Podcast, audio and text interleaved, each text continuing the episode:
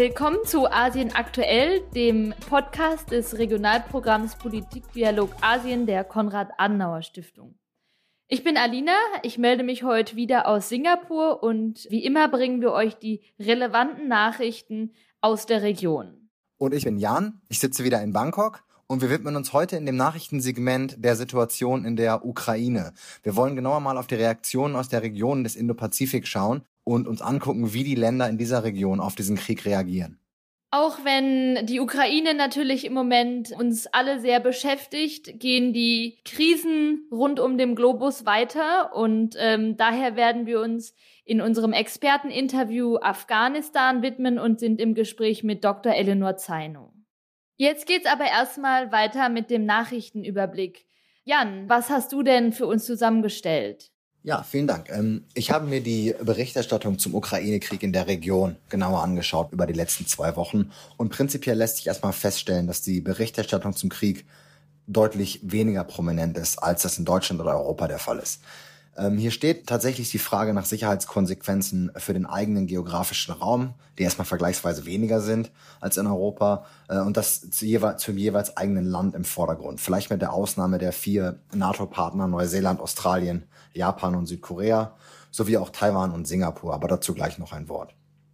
Man kann sich am besten das Ganze in einem Spektrum der Positionen vorstellen, etwa von Ländern, die klar auf der russischen Seite des Konflikts stehen, wie zum Beispiel die Volksrepublik China, aber dazu sagst du ja gleich noch mehr, Alina, ähm, aber dann insbesondere auch Myanmar, was sich äußerst verständnisvoll für Russland geäußert hat und im Prinzip gesagt hat, ja, der Russland hat genau das Richtige gemacht, ähm, über Länder, die sich zwar generell gegen Aggression und für diplomatische Lösungen aussprechen, sich im konkreten Fall mit ihrer Unterstützung für die eine oder andere Seite aber eher zurückhaltend. Das sind die meisten ASEAN-Länder. Die ASEAN-Außenminister haben ein Statement ähm, rausgegeben, was man so als kleinsten gemeinsamen Nenner in der ASEAN vielleicht verstehen kann, mit einer sehr, sehr, mit sehr schwacher Sprache. Also man verurteilt schon äh, generell Auseinandersetzungen oder militärische Auseinandersetzungen, aber man nennt es nicht Krieg, man gibt Russland nicht die Schuld, äh, man nennt es nicht Invasion und so weiter, sondern eine militärische Operation, wie Putin das gerne hat.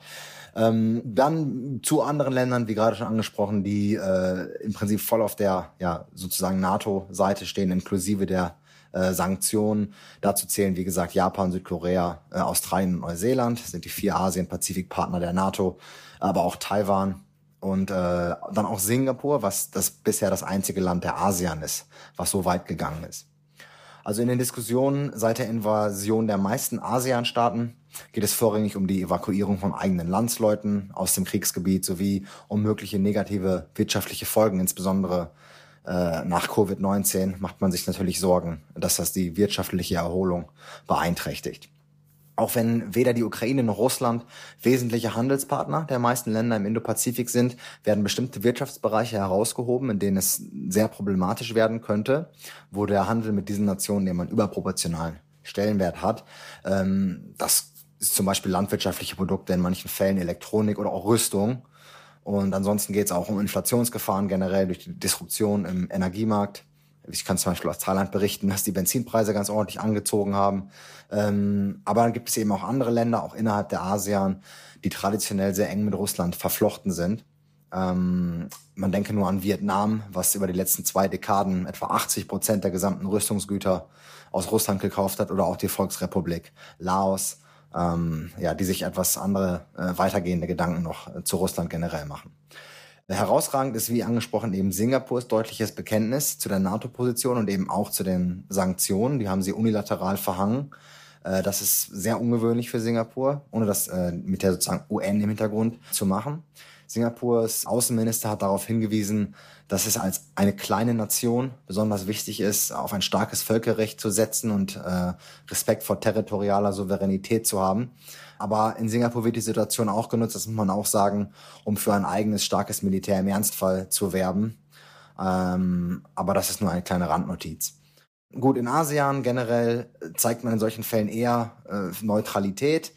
Aber man muss natürlich auch sagen, dass Staatschefs wie Hun Sen in Kambodscha, Rodrigo Duterte in den Philippinen oder General Prayut Chan-o-cha in Thailand keine lupenreinen Demokraten sind, will ich mal sagen. Und äh, die sind nicht unbedingt dann in der ersten Front, in der ersten Linie, um Putin zu, zu verurteilen. Thailand zum Beispiel, US-Bündnispartner oder die Philippinen haben sich nicht klar auf eine Seite gestellt, sondern haben ähnlich wie das ASEAN-Statement, was ich angesprochen habe, generell äh, ja militärische Eingriffe verurteilt, aber eben nicht gesagt, das ist Russlands Invasion oder äh, Russland hat Schuld oder so, sondern hat es sehr neutral und schwach, könnte man sagen, formuliert. Noch interessant herauszustellen ist eine Reaktion aus Japan. Dort hat der ehemalige Premierminister Shinzo Abe ähm, angemerkt, dass es eventuell an der Zeit sei für Japan, Atomwaffen äh, zu stationieren, ähm, um eben ein, eine Art ja, von einer solchen Invasion äh, geschützt zu sein. Das sollen jetzt keine eigenen japanischen Atomwaffen sein, sondern er hat mehr so an eine Art nuklearer Teilhabe gedacht, äh, wie NATO das ja schon mal äh, schon macht in Europa. Aber wie gesagt, es kommt eben von dem ehemaligen Premierminister und nicht von dem aktuellen Premierminister. Also äh, ist es vielleicht nicht ganz so ein harter Eingriff, ähm, aber schon interessant, dass in Japan solche Diskussionen getätigt werden. Der Vollständigkeit halber würde ich noch sagen, dass es äh, für die UN-Resolution, die das Vorgehen Russlands verurteilt hat, aus der Region nur Nordkorea dagegen gestimmt hat, alle anderen äh, dafür, beziehungsweise es gab auch einige, die sich enthalten haben, Bangladesch, Indien, Pakistan, Sri Lanka, aus Asien, auch Vietnam und Laos. Ähm, aber wie gesagt, ich möchte nicht zynisch klingen, aber das, was die einzelnen Regierungen äh, an Statements äh, selbst sagen und verurteilen oder eben nicht verurteilen und Sanktionen und so weiter, hat sicherlich höheren Stellenwert als bei einer UN-Resolution äh, mit 100, weiß ich nicht, 40 anderen Ländern zuzustimmen. Aber das noch am Rande. Genau, Jan. Vielen Dank. Ich beginne mit Indien. Und zwar hat die indische Regierung den russischen Einmarsch in die Ukraine bisher nicht verurteilt. Bei einer Abstimmung einer Resolution zur Beendigung des Ukraine-Kriegs im Sicherheitsrat der Vereinten Nationen hat sich Indien enthalten. Ebenso bei einer Resolution der Generalversammlung der Vereinten Nationen, die Russlands Einmarsch in die Ukraine verurteilte und dies als Verletzung der Prinzipien der Vereinten Nationen bewertete. Bei einem Treffen der Quad, das ist äh, der, der Quadrilateral Security Dialogue, ein Sicherheitsbündnis, zwischen Indien, Australien, Japan und den USA verurteilte Indien als einziges Land nicht die russische Invasion in die Ukraine. Stattdessen rief Indiens Premierminister Modi zur Rückkehr zum Dialog und zur Diplomatie auf. Das ist in Anbetracht der Lage natürlich ein sehr schwaches Statement. Indien versucht sich historisch gesehen neutral zu verhalten bzw. zu positionieren. Ähnlich wie jetzt äh, hat sich Indien bereits beim Einmarsch der Sowjetunion in Afghanistan verhalten. Aktuell ist Indien außerdem von russischen Waffenlieferungen abhängig, die 60 bis 70 Prozent der Ausstattung des indischen Militärs ausmachen. Für den jüngsten Kauf eines russischen Luftabwehrsystems könnten Indien nun US-amerikanische Sanktionen drohen. Im Zuge der Ukraine-Krise richtet sich der Blick in Asien automatisch auch nach China. Denn die Volksrepublik sieht den demokratischen Inselstaat Taiwan, 100 Kilometer vor der chinesischen Küste, als das eigene Territorium an und hat nicht ausgeschlossen, sich das Land, wenn nötig, auch gewaltsam anzueignen. Es besteht die Befürchtung, dass China es jetzt als richtigen Zeitpunkt ansieht, Worten Taten folgen zu lassen, weil die USA aktuell wieder vermehrt auf Europa konzentriert ist und damit sozusagen abgelenkt ist. Auf der anderen Seite ist der Westen jetzt natürlich besonders vereint und Analysten argumentieren, dass die USA eine gleichzeitige Invasion nicht zulassen würde und es daher also aktuell unwahrscheinlich ist, dass China in Bezug auf Taiwan aktiv wird. So oder so, die Bevölkerung in Taiwan ist alarmiert, was eine verstärkte digitale Suche nach dem nächsten Schutzbunker in den letzten Tagen zeigt. Aber wie positioniert sich China jetzt zum Einmarsch Russlands in die Ukraine? Ebenso wie Indien hat das Land sich bei den Abstimmungen der Vereinten Nationen enthalten. Noch beim letzten Treffen von Xi Jinping und Wladimir Putin im Februar veröffentlichten die beiden Staatschefs ein Statement, welches besagte, dass es keine Grenzen der Zusammenarbeit gäbe. Am vergangenen Montag wiederholte der chinesische Außenminister dann ein ähnliches Statement, nachdem Russland der wichtigste strategische Partner sei. Dementsprechend hat China die Invasion Russlands äh, in die Ukraine nicht verurteilt und belegt das Land auch nicht mit Sanktionen, wodurch Russland zum Teil bestehende Sanktionen von anderen Ländern umgehen kann. China ist also ganz klar als Unterstützer Russlands zu bewerten. Allerdings wird von chinesischer Seite sehr viel Wert darauf gelegt, dass die Situation zwischen Russland und der Ukraine nicht mit der Situation Chinas und Taiwans zu vergleichen sei, da Taiwan ja ein Teil Chinas sei und sowieso zum Territorium gehöre. Ja, ich glaube, es wird deutlich, dass die Situation hier in Asien wirklich sehr unterschiedlich bewertet wird und ähm, ganz verschiedene Standpunkte von den einzelnen Ländern vertreten werden. Dies äh, hängt dann oftmals auch mit nationalen Interessen und der äh, innenpolitischen Situation zusammen. Auch wenn die Ukraine-Krise uns natürlich alle sehr, sehr beschäftigt, wollen wir trotzdem unseren Blick jetzt auf Afghanistan richten, wie die Lage dort ist und was die Zukunftsperspektiven sind. In zwei Wochen hört ihr dann wieder die neuesten Nachrichten aus der Region von uns. In der Zwischenzeit könnt ihr uns bei Facebook unter KASPDA oder auf unserer Website kas.de slash Politikdialog Asien finden.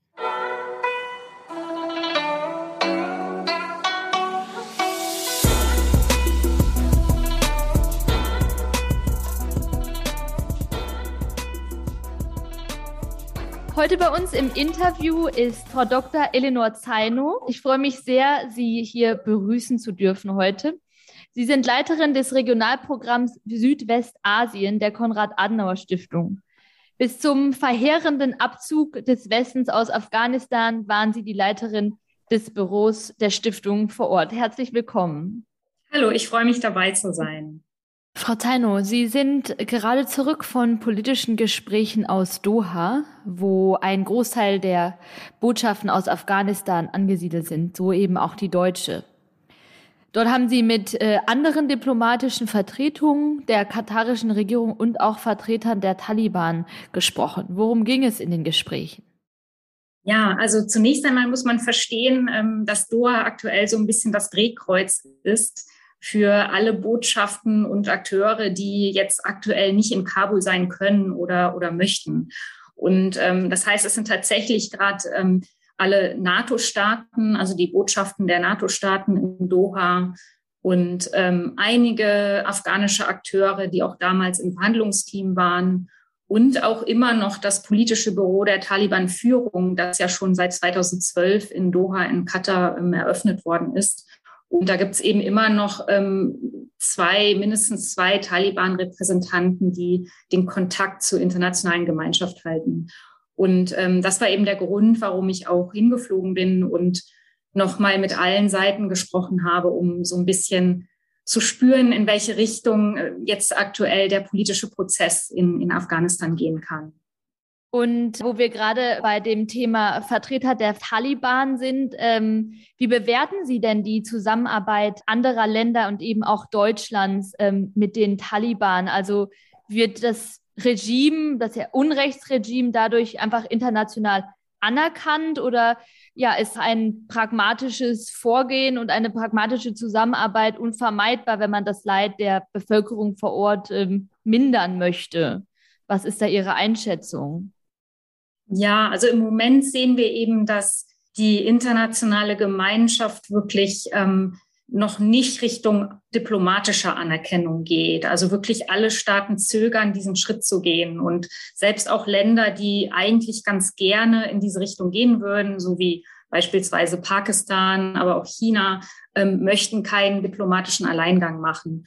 Und das, was ich jetzt so auch aus Doha mitbringe und spüre, ist, dass es im Moment eher so darauf auf so einen Dauerzustand hinausläuft, dass man unterhalb einer diplomatischen Anerkennung ähm, weiterhin Gespräche führt, Dialoge führt und auf eine so eine Art pragmatische Zusammenarbeit hinwirkt. Also ähm, Stichwort Humanitarian Aid Plus, also sowas Richtung humanitäre Hilfe mit ähm, bisschen Zusatz da, darum rum, aber eben ähm, jenseits von dem politischen Nation Building, was wir in den letzten 20 Jahren gemacht haben. Und ähm, ja, es ist so aktuell einfach der Status quo und die verschiedenen Botschaften, verschiedenen Ländern sehen sehen eine Anerkennung und eine Zusammenarbeit eben auch mit unterschiedlichen Kosten verbunden. Also manche Länder sind deutlich kritischer, ähm, wie weit man gehen sollte. Manche sind pragmatischer. Also beispielsweise in dem Länderspektrum sind ähm, Länder wie Kanada, Dänemark, aber auch Schweden, die offiziell eine feministische Außenpolitik ähm, proklamieren, ähm, sind sehr, sehr strikt, was eine Anerkennung angeht. Also ähm, möchten nichts tun, was die aktuelle de facto Regierung in Kabul stärken würde.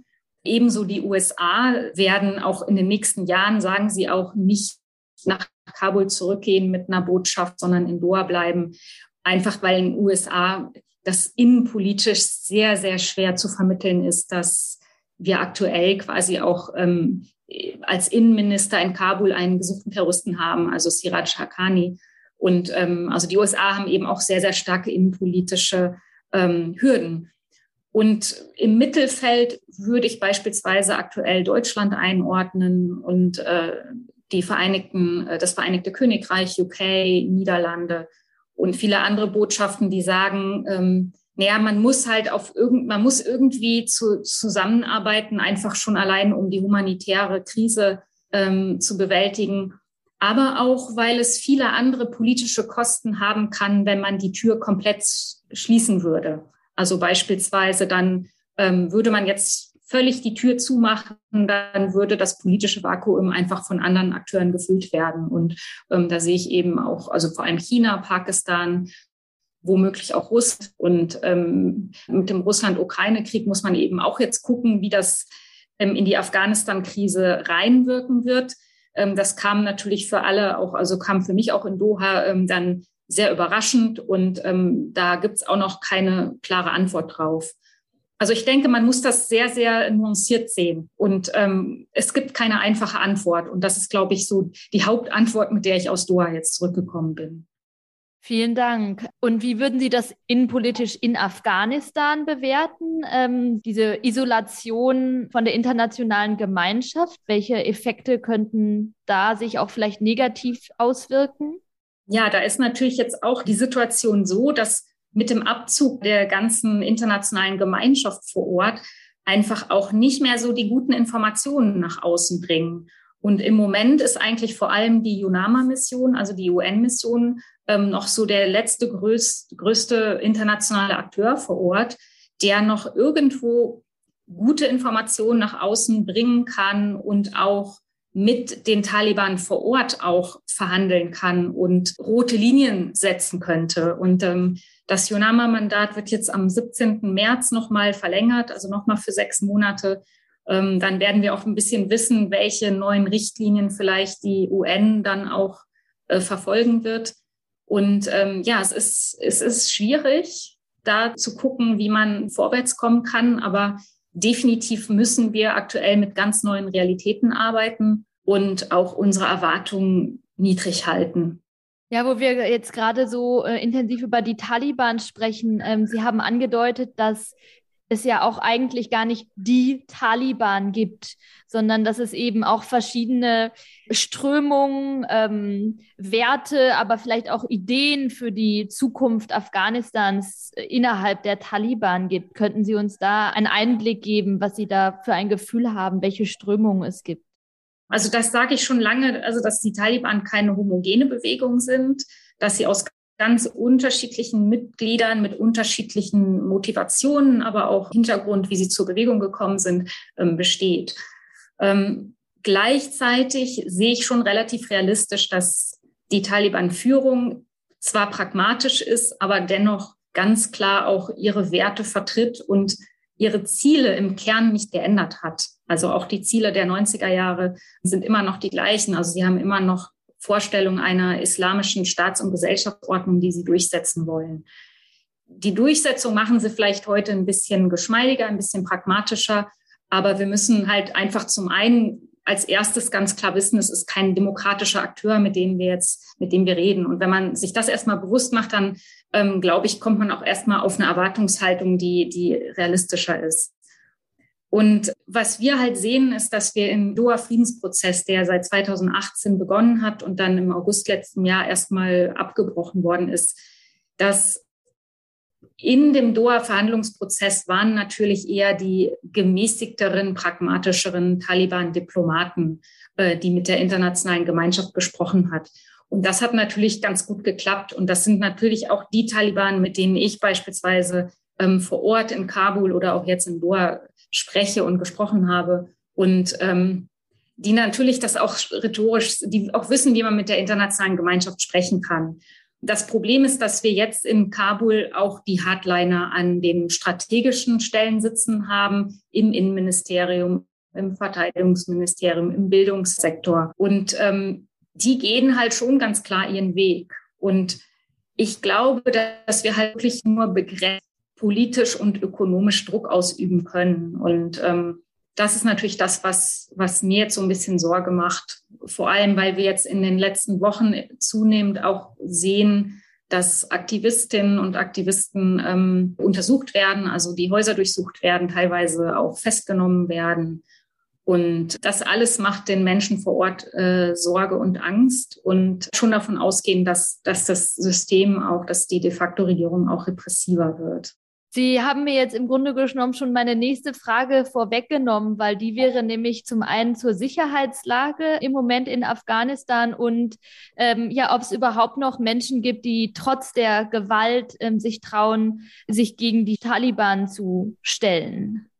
Das Thema Sicherheitslage ist ein bisschen ähm, paradox. Ähm, da muss man erstmal verstehen, also die generelle Sicherheitslage hat sich deutlich verbessert seit letztem Jahr. Also quasi mit der Machtübernahme haben, hat der Kampf, der bewaffnete Krieg ähm, zwischen den Konfliktparteien geendet. Also die Kampfhandlungen haben aufgehört. Und auch dadurch die Anschlagsrate ist deutlich zurückgegangen. Also wir hatten jetzt nochmal vereinzelte Anschläge äh, seitens des IS-Ablegers ISKP der jetzt paradoxerweise natürlich gegen die Taliban äh, selbst äh, Anschläge verübt. Und ähm, das heißt, die generelle Sicherheitslage hat sich verbessert. Die ökonomische, humanitäre Lage hat sich deutlich verschlechtert, ähm, beziehungsweise die Menschen haben einfach große Angst, weil sie nicht wissen, wann das Land wieder zahlungsfähig wird. Also die Leute greifen gerade auch auf ihre letzten Ersparnisse zurück. Und dann weiß man eben nicht, wie es politisch weitergeht. Und ähm, wer in Zukunft ähm, sicher ist, also auch politisch sicher. Was noch nicht eingetreten ist oder was ich aktuell wir noch nicht wirklich beobachten können, ist, dass es eine breite strukturelle politische Verfolgung ähm, seitens der neuen Machthaber gibt. Also das ist noch nicht eingetreten. Frage ist, äh, was passiert in Zukunft? Und das kann man eben aktuell einfach nicht sagen. Und deswegen spekulieren einfach auch viele internationale äh, Diplomaten einfach auch noch drauf, dass man den Gesprächsfaden nicht völlig abreißen lassen sollte, um einfach eine gewisse Bändigung auch in Zukunft ähm, sicherstellen zu können. Verstehe. Und ähm, wie wahrscheinlich halten Sie das? Also wirklich als internationale Gemeinschaft ähm, signifikanten Einfluss auf die Entwicklung der Taliban äh, nehmen können? Also auch da würde ich die Erwartungen niedrig halten. Ähm, es sind aktuell einfach viele Faktoren, die offen sind und die in das Land jetzt hineinspielen und in die weitere Entwicklung hineinspielen. Also Afghanistan steht immer noch an einem Wendepunktmoment, in einer Transformationsphase und auch die aktuelle de facto Regierung hat sich noch nicht stabilisiert. Das heißt, vieles ist einfach noch offen und im Schwimmen und ähm, man muss einfach gucken, dass man jetzt klug reagiert. Wie sich das politisch in Zukunft gestalten wird, also das Thema natürlich bei uns, was diskutiert wird, ist Thema ähm, Bildung, also Mädchenbildung, politische Partizipation, inklusive Regierung. Auch da muss man ganz klare, niedrige Erwartungen stellen, aber ähm, es geht jetzt eigentlich darum, dass man Mindeststandards garantieren kann. Und ein wichtiger Punkt ist zum Beispiel, ähm, eine inklusive Regierung zu schaffen. Und da ist ja der Verhandlungsprozess ist abgebrochen. Aber selbst die Taliban-Führung sieht, dass ähm, sie da ähm, noch liefern muss. Also sie wird sich auch nicht dauerhaft in Zukunft stabilisieren können, wenn sie dauerhaft wirklich große Teile der politischen Lager im Land ähm, ausgrenzt. Und da müssen wir verstehen, das wird keine demokratische Partizipation sein. Also das glaube ich, das können wir uns, glaube ich, äh, die, die Option ist vom Tisch. Und ähm, das heißt, es wird eine Art politischer Konsens, eine Art Aushandlung geben. Und ähm, die republikanischen Akteure hoffen natürlich auf eine Lawyer Jirga, also fordern eine traditionelle Lawyer Jirga. Die Taliban haben schnell immer den Begriff der Shura, ähm, der natürlich deutlich exklusiver ist und eigentlich nur ähm, islamische Juristen ähm, ihrer Couleur quasi beinhaltet. Äh, das schwebt denen quasi vor Augen. Aber dass es irgendeine Art von, von inklusiverer Regierung geben muss, das ist, glaube ich, allen Akteuren bewusst. Und was das Thema Frauenrechte, Menschenrechte, politische Freiheiten angeht, da sagen die Taliban-Führer schon seit dem Doha-Prozess ähm, beim Thema Bildung, ja, sie haben beispielsweise nichts gegen Frauenbildung. Zwei Grundkonditionen sind immer die Geschlechtertrennung und äh, die muslimische Kleiderordnung. Was das genau heißt, sagen sie nicht. Hijab. Ähm, äh, ich glaube nicht, dass sie wieder so einen generellen Burka-Zwang einführen.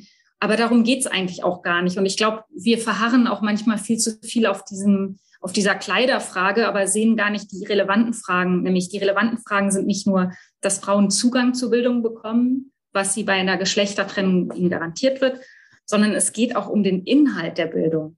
Und dass man in Zukunft auch noch jenseits von Scharia-Bildung und Madrasas auch noch eine säkulare, offene Bildungslandschaft halten kann, wo man auch noch freier diskutieren kann. Sehr, sehr spannend. Ähm, Sie haben auf jeden Fall viele zum Nachdenken anregende Punkte erwähnt. Und erst vor kurzem gab die Taliban ja, soweit ich weiß, ähm, bekannt, dass die Frauen und Mädchen wieder an die Universitäten zurückkehren können. Also wie, wie gestaltet sich denn so das tägliche Leben? Natürlich von, von allen, aber insbesondere auch ähm, von Frauen im Moment. Ja, auch da muss man verstehen, dass Afghanistan schon immer ganz unterschiedliche Lebenswelten hatte und die parallel voneinander wirklich in parallelen Lebensblasen ähm, leben. Und ähm, deswegen kann man das nicht pauschal beantworten. Also beispielsweise Frauen in den Provinzen auf dem Land, für die hat sich vor und nach der Machtübernahme nicht viel geändert. Also die hatten vorher schon ein so konservatives, strikt reguliertes Leben. Ähm, da werden die Taliban auch gar nicht groß was einfordern müssen. Aber für viele Menschen in den Städten natürlich, die sind besorgt. Die haben vor allem als erstes ihr Einkommen verloren. Also es stehen einfach noch so viel Gehälter offen. Es gibt noch keine Zahlungsfähigkeit. Die Zentralbankgelder sind noch nicht äh, freigegeben worden. Das heißt, man ist einfach im Moment, ist man auch in einer sehr, sehr ähm, schwierigen finanziellen Situation. Und viele Frauen ähm, bleiben einfach aus Angst zu Hause. Also es findet quasi so eine Art Selbstzensur statt. Aus Kabul von vielen NGOs, also internationalen NGOs, höre ich, dass die weiterhin ihre weiblichen Angestellten, ähm, dass die weiterhin ins Büro kommen können. Sie haben alle, mussten alle eine Geschlechtertrennung einführen, also machen quasi trennen die Räume für, für Männer und Frauen und werden auch von den Taliban in Ruhe gelassen. Ähm, da muss man natürlich sagen, man hat schon als Ausländer so einen gewissen Bonus, weil im Moment die Taliban noch wirklich eine Schamoffensive gegenüber der internationalen Gemeinschaft machen, weil sie wollen, dass wir zurückkommen. Und das ist auch jedes Mal auch die Message, die von den Taliban auch an uns, also an die Konrad-Adenauer-Stiftung und an unser Büro herangetragen wird, ist, dass wir herzlich willkommen sind, zurückzukommen und man sich freuen würde, wenn, wenn Deutschland wieder präsent ist. Da ist natürlich, hat man natürlich unterschiedliche Vorstellungen. Also beispielsweise äh, benutzen Sie gern das Wort Charity-Organisation und dann muss ich natürlich Einwände machen und sagen, ja, wir sind keine Charity-Organisation, wir arbeiten halt politisch und ähm, könnten uns halt vorstellen, Dialoge anzubieten, Gesprächsformate anzubieten, aber eine, eine Arbeit, die Richtung aktiver ähm, Demokratieförderung geht, das, das wäre jetzt mit, der, mit den neuen Machthabern so jetzt nicht mehr möglich.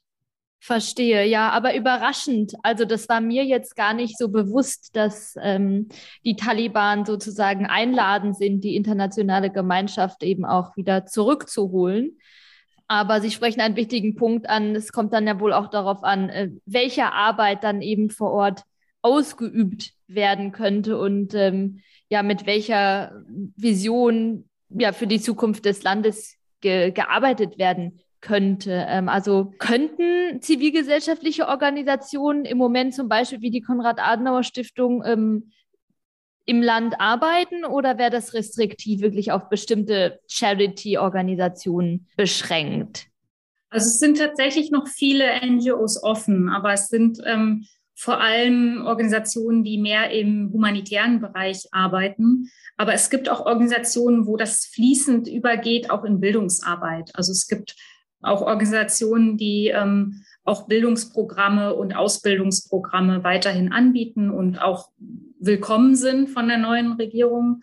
Und ähm, dann auch medizinische Einrichtungen und die auch ganz klar sagen, sie wollen auch weibliche Trainerinnen einsetzen und tun das auch. Und auch, dass die Teilnehmer auch paritätisch, äh, geschlechtsparitätisch besetzt sind. Ähm, das können sie machen, das wird auch so hingenommen. Also da führen sie ähm, das weiter durch. Und das heißt, der Unterschied, der sich jetzt ergeben hat, ist eben, dass man eine äh, deutlich islamischere ähm, Ordnung akzeptiert im Sinne von Geschlechtertrennung und ähm, man sich etwas konservativer anzieht. Aber auch hier muss man verstehen, Afghanistan war auch vorher schon eine islamische Republik und auch gesellschaftlich sehr, sehr konservativ. Also auch vor der Machtübernahme ist eigentlich fast keine afghanische Frau ohne Kopftuch auf die Straße gegangen. Also das ähm, muss man einfach auch wissen. Also und ähm, dennoch gab es natürlich parallele moderne Lebenswelten, ähm, die völlig davon abgekoppelt waren, also Diaspora-Afghanen oder internationale Gemeinschaften, die natürlich so ihren westlichen Lebensstil hinter verschlossenen Mauern dann ähm, gelebt haben. Und ähm, das wird jetzt ähm, schwierig werden, das noch so weiterzuleben. Vielen, vielen Dank, Frau Dr. Zeiner, für die ja, spannenden äh, Einblicke auch von vor Ort ähm, und aus erster Hand. Ich würde gerne das Interview jetzt abschließen mit einer letzten Frage, die sich darum dreht, welche positive Begegnung oder Erfahrung Ihnen besonders in Erinnerung geblieben ist, weil Sie haben ja äh, einige Jahre in Afghanistan gelebt.